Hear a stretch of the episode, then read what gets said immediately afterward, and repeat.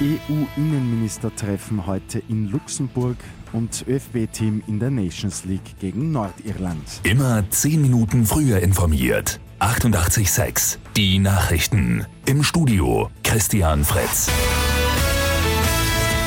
Beim heutigen EU-Innenministertreffen in Luxemburg ist einmal mehr das Hauptthema der EU-Außengrenzschutz.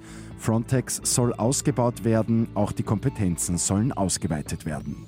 Ein anderes Thema dürfte die von Österreich angekündigte Verlängerung der Grenzkontrollen auch innerhalb des Schengen-Raums sein. Am Abend ist die Donnerstagsdemonstration in Wien wieder abgehalten worden. Zwischen 5500 und 700 Teilnehmer sind dabei gewesen. Seit letzter Woche gibt es die Donnerstagsdemo ja wieder, die schon gegen Schwarz-Blau unter Wolfgang Schüssel abgehalten wurde. Für die Fußballnationalmannschaft geht es heute in der Nations League weiter. Gegen Nordirland soll ein Sieg her, wenn die ÖFB-Auswahl die Chance auf den ersten Gruppenplatz wahren will. Das erste Spiel gegen Bosnien und Herzegowina ist ja verloren gegangen.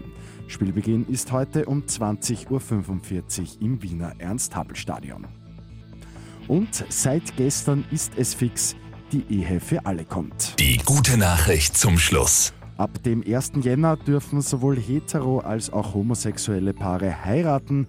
Die SPÖ etwa spricht von einem guten Tag für die Gleichstellung in unserem Land. Mit 886 immer 10 Minuten früher informiert.